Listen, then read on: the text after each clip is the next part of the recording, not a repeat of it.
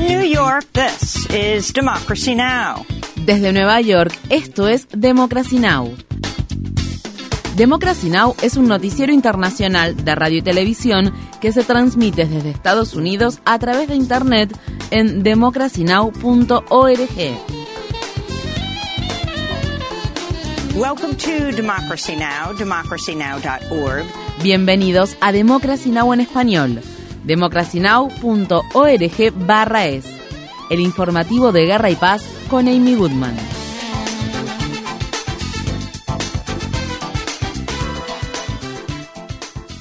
Los legisladores de la Cámara de Representantes de Estados Unidos votarán este miércoles un proyecto de ley para suspender el límite de la deuda nacional hasta enero de 2025 como parte de las negociaciones contra reloj que el Congreso está llevando a cabo para evitar incurrir en un impago de la deuda potencialmente desastroso el 5 de junio. El martes, al menos 20 republicanos de extrema derecha rechazaron el acuerdo sobre el límite de la deuda federal que negociaron el presidente de la Cámara de Representantes, el republicano Kevin McCarthy, McCarthy y el presidente de Estados Unidos, Joe Biden. Los miembros del bloque de la libertad de la Cámara de Representantes están amenazando con realizar una votación para destituir a McCarthy como presidente de dicha Cámara si el proyecto de ley es aprobado. Algunos miembros del sector progresista del Partido Demócrata también han indicado que votarán en contra del acuerdo debido a que exige que se agreguen nuevos requisitos laborales para algunos beneficiarios de programas sociales e incluye las llamadas reformas de los permisos para proyectos de petróleo El martes por la noche, los legisladores del Comité de Reglas de la Cámara de Representantes votaron por un estrecho margen a favor de que se debata el proyecto de ley en la Cámara Baja tras haber discutido intensamente sobre el tema. Estas fueron las palabras expresadas por la congresista demócrata de Pensilvania, Mary Gay Scanlon, quien votó en contra del proyecto de ley. Hoy estamos aquí obligados a abordar una crisis fabricada sobre el límite de la deuda que ha sacudido a los mercados económicos a nivel global, porque los miembros de derecha de la Cámara de Representantes tienen un dominio absoluto sobre la mayoría y el liderazgo de dicha Cámara. Los republicanos de la Cámara de Representantes, influenciados por sus miembros más extremistas, decidieron tomar como rehén a la economía de nuestro país para quitarles la comida a los estadounidenses que no tienen para comer. En Nueva York, activistas contra el cambio climático se congregaron cerca de la casa del senador demócrata Chuck Schumer en el distrito de Brooklyn para exigir que el acuerdo final sobre el límite de la deuda nacional no incluya ninguna concesión relacionada con la crisis generada por el cambio climático. Estas fueron las palabras expresadas por la coordinadora de justicia climática del Centro para la Democracia Popular, Betamia Coronel. with El acuerdo al que el senador Schumer y otros líderes demócratas están llegando con Joe Manchin y el Partido Republicano realmente nos demuestra que no les importa la gente. A ellos no les importa la gente. El límite de la deuda federal acelerará la construcción del gasoducto Mountain Valley, el cual envenenará a todas las comunidades pobres que se encuentran ubicadas a lo largo de su camino y emitirá millones de kilos de carbono, lo que acelerará la crisis generada por el cambio climático. Along its path and dumping millions of pounds of carbon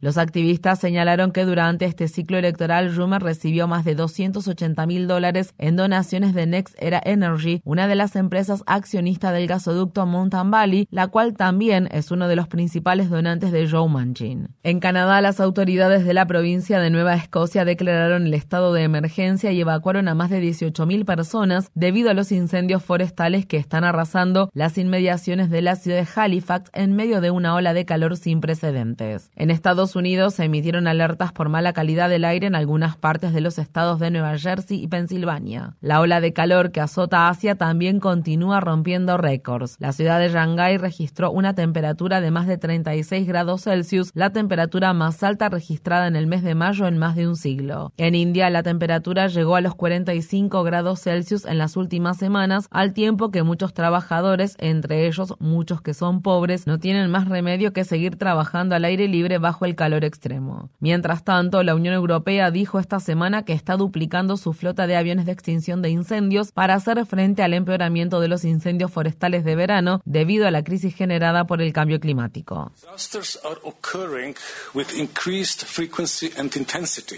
Los desastres naturales están ocurriendo con mayor frecuencia e intensidad. En los últimos años hemos visto incendios forestales en países del centro e incluso del norte de Europa.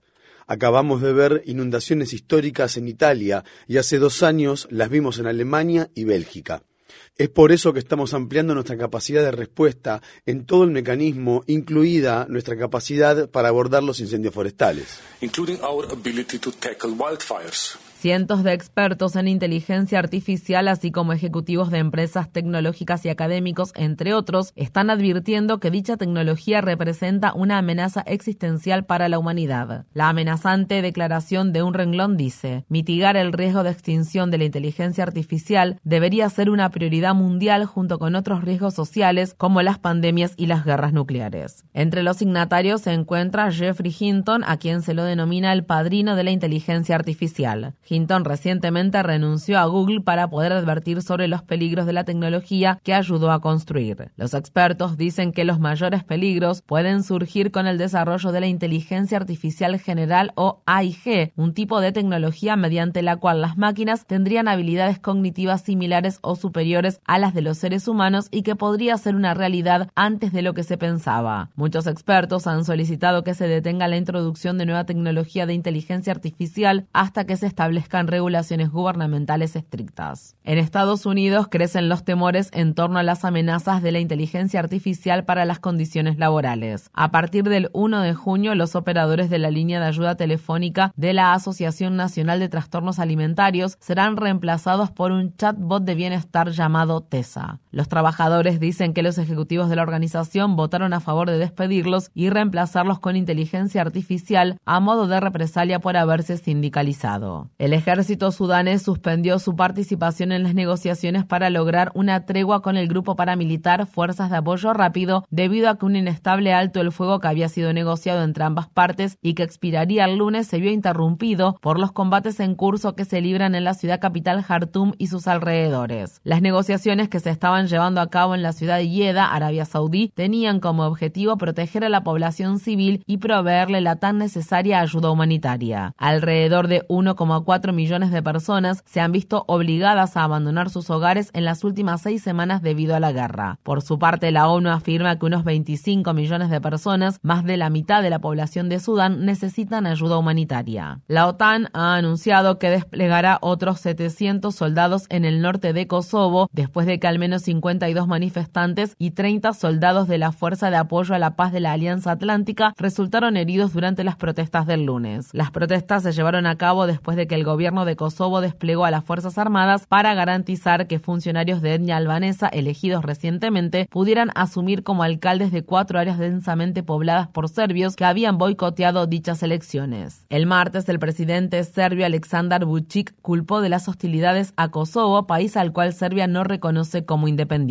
Un relator especial de la ONU advierte que el apoyo internacional destinado a más de un millón de refugiados rohingya que viven en campamentos de Bangladesh es extremadamente insuficiente según la ONU, se necesitan unos 876 millones de dólares para ayudar a los refugiados rohingya durante el próximo año, pero hasta la fecha solo se ha garantizado el 17% de lo que se necesita. El Programa Mundial de Alimentos se ha visto obligado a realizar recortes adicionales debido a la escasez de fondos, lo que ha llevado a que reduzca drásticamente la asistencia alimentaria para los refugiados rohingya. Las organizaciones de ayuda humanitaria acusan a Malta de violar el derecho internacional después de facilitar el regreso forzoso de cientos de solicitantes de asilo a Libia, donde luego fueron encarcelados en condiciones espantosas. Unos 500 migrantes, incluidos decenas de menores y personas embarazadas, viajaban la semana pasada en un barco hacia Europa que quedó a la deriva, por lo que los migrantes quedaron varados en el Mediterráneo al tiempo que el barco comenzó a de agua. Los solicitantes de asilo llamaron a una línea telefónica de ayuda humanitaria para pedir auxilio. Las autoridades maltesas responsables de las misiones de búsqueda y rescate en la región nunca llegaron. En su lugar, los migrantes fueron capturados en el mar por lo que se cree que es una milicia libia y llevados a una prisión de la ciudad de Benghazi. Las organizaciones de defensa de los derechos humanos han denunciado durante mucho tiempo las torturas, las desapariciones forzadas y otros peligros que enfrentan los solicitantes de asilo en Libia. Hechos que, según los expertos de la ONU, constituyen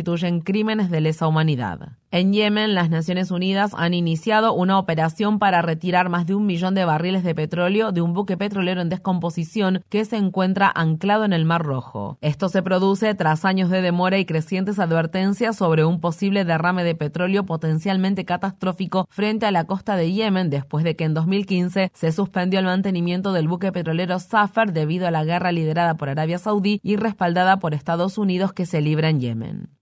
En Brasil, diferentes organizaciones indígenas salieron el martes a las calles de todo el país para protestar contra un proyecto de ley que limitaría su capacidad para obtener el estatus de protección para sus tierras ancestrales al incluir solo aquellas tierras que estaban ocupadas por comunidades indígenas en octubre de 1988, momento en que se adoptó la constitución actual del país sudamericano. La Cámara Baja de Brasil tramitó por la vía rápida la legislación tras las crecientes presiones de diferentes organizaciones agrícolas. En la ciudad de Sao Paulo, la policía lanzó gas lacrimógeno contra los manifestantes. Estamos realizando una protesta nacional junto a los pueblos originarios de este territorio. Hoy, en nombre de Brasil, estamos luchando por la vida. Aquí está mi pueblo, el pueblo guaraní, luchando, diciendo no a la ley de la muerte, diciendo no a la ley de la destrucción, diciendo no al periodo de tiempo propuesto en el proyecto de ley. En abril, el presidente brasileño Luis Ignacio Lula da Silva reconoció seis territorios ancestrales, los dos más grandes de la Amazonía, y de este modo cumplió con una promesa de campaña destinada a proteger la selva tropical de la explotación comercial, así como la soberanía indígena. En Estados Unidos, un tribunal federal de apelaciones dictaminó que los miembros de la familia Sackler tienen inmunidad total en todos los litigios civiles actuales y futuros relacionados con el papel que tuvieron en la creación y el fomento de la epidemia de opioides en ese país. Los Sackler son los propietarios multimillonarios de la compañía farmacéutica Purdue Pharma, la cual producía la pastilla de oxicodona llamada Oxycontin. El escudo legal podría conducir a un acuerdo mediante el cual la familia Sackler se comprometería a pagar unos 6 mil millones de dólares a miles de demandantes, entre los que se incluyen estados, gobiernos locales y tribus indígenas. El fallo del martes revierte una decisión judicial de 2021 que no protegió a los miembros de la familia Sackler de su responsabilidad en la declaración de bancarrota de Purdue Pharma.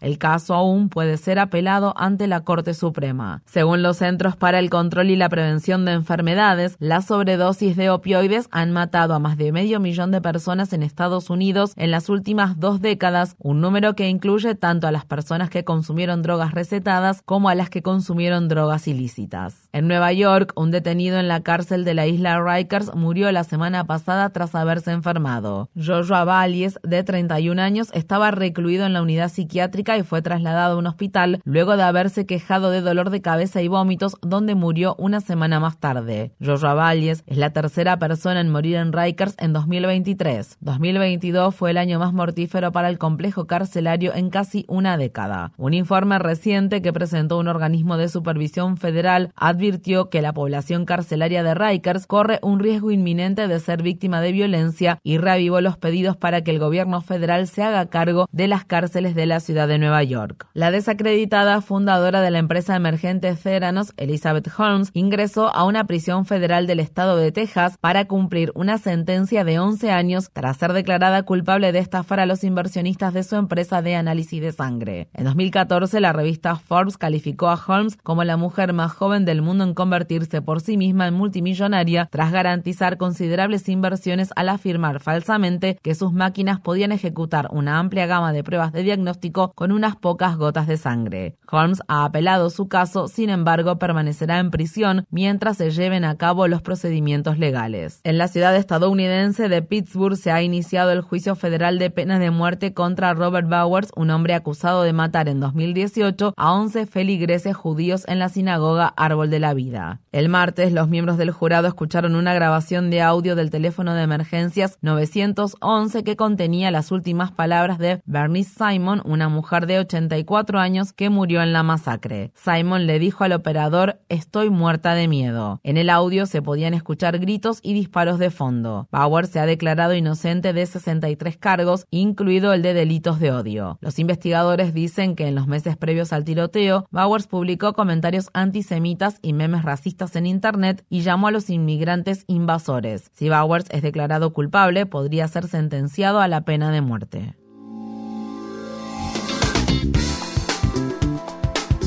Infórmate bien. Visita nuestra página web democracynow.org/es. Síguenos por las redes sociales de Facebook, Twitter, YouTube y SoundCloud por Democracy Now! es.